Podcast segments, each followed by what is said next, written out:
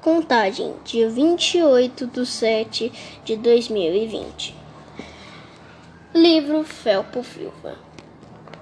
Olá, meu nome é Rafael e hoje irei fazer um podcast sobre o livro Felpo Silva. O livro Felpo Silva foi criado por Eva Funari em 2007. Na história, conta sobre um coelho que mora na toca 88, Rua de Espinhos, em Rapidópolis. Felpo é um coelho solitário porque ele tem um problema, e esse problema é ter uma orelha maior do que a outra. Felpo, quando ficou mais velho, decidiu fazer sua autobiografia, contando sua história triste.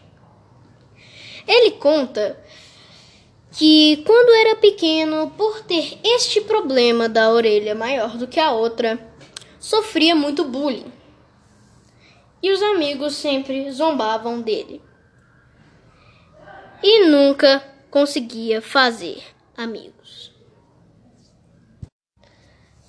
Depois de um tempo, Felpe estava um dia dentro da sua casa, normalmente, e pegou um cartaz que era sobre um aparelho que ele teve que usar para ver se seu problema de orelha melhorasse. Se chama Aumenta a Orelha. Mas o carteiro estava chegando. E quando ele estava chegando. Ele estava passando normalmente.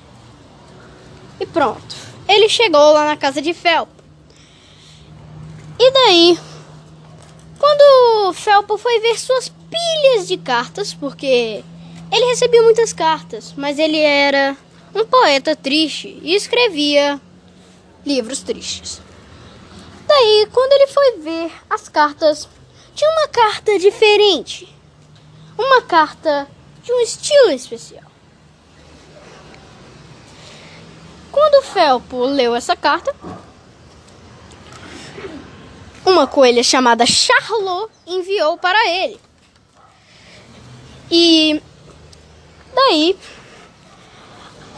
acontece que ela estava fazendo uma crítica sobre um dos seus poemas por ter ficado triste demais a hora do final. E daí acontece que Felpo, depois de ler, fica muito chateado e com raiva. Mas quando ele fica com raiva, ele sofre por um problema, além de ele ter a orelha maior do que a outra. Este problema se chama orelhice tremulose. É. Além do problema de orelha, ele também sofreu de outro problema. Isso acontecia quando toda vez quando ele ficava com raiva, que sua orelha não parava de tremer. Ela tremia descontrolavelmente. Agora irei falar sobre algumas coisas sobre o livro. Esse livro ganhou o prêmio Jabuti de livro mais recomendado para pessoas infantis, no caso, crianças. E ganhou outros prêmios como livro mais recomendado para crianças. Mas a crítica deste livro é que pode entristecer qualquer pessoa ou deixar mal-humorado mas é um livro altamente recomendado. E eu recomendo.